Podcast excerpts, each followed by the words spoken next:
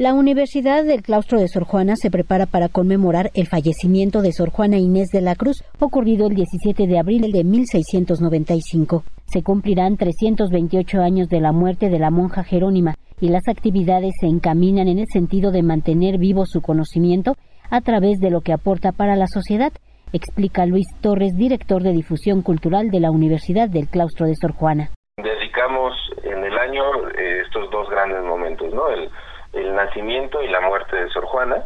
Es algo que, que para nosotros es muy importante buscar muchas maneras, ¿no? Sentimos a Sor Juana un, un, personaje que debe de seguir vivo en términos de lo que aporta para la sociedad y entonces, si bien sí podemos tener eh, actividades de lectura, de, ¿no? de reflexión sobre su obra, sobre su vida, cosas más académicas, también nos gusta explorar la posibilidad de hacerlo con desde el arte, desde la música, desde la cocina, porque para nosotros es muy muy importante que Sor Juana siga presente y que siga construyendo ideas, ¿no? Y que a partir de ella se puedan generar otras cosas.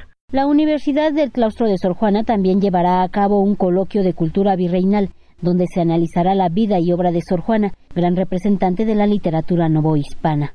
También vamos a tener un coloquio sobre cultura virreinal. Esto es en torno también, evidentemente, a, las conmemoraciones del fallecimiento de Sor Juana y este son dos, un par de mesas eh, dedicadas específicamente a la cultura virreinal, una a Sor Juana y otra en general a la cultura de la época virreinal, con especialistas académicos, digamos, es una actividad mucho más académica, pero que también es abierta al público, que también vamos a transmitir. En la celda contemporánea se expondrán un par de piezas que simbolizan la violencia contra las mujeres y las mujeres y hombres periodistas, y es que Sor Juana también fue silenciada. El 20 de abril vamos a inaugurar en nuestra galería, que es eh, la celda contemporánea, vamos a abrir un pequeño espacio para un par de piezas eh, artísticas respecto a eh, la violencia contra las mujeres, a la violencia contra los, los periodistas, un poco la reflexión sobre eh, cómo a veces la sociedad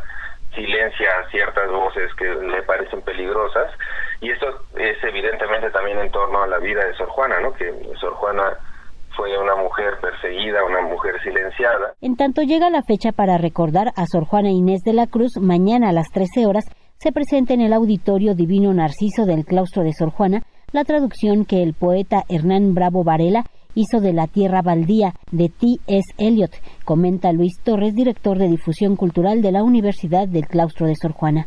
Es una presentación de una nueva traducción que se hizo de, de La Tierra Baldía de T.S. Eliot hecha por eh, Hernán Bravo Varela, el poeta mexicano Hernán Bravo Varela,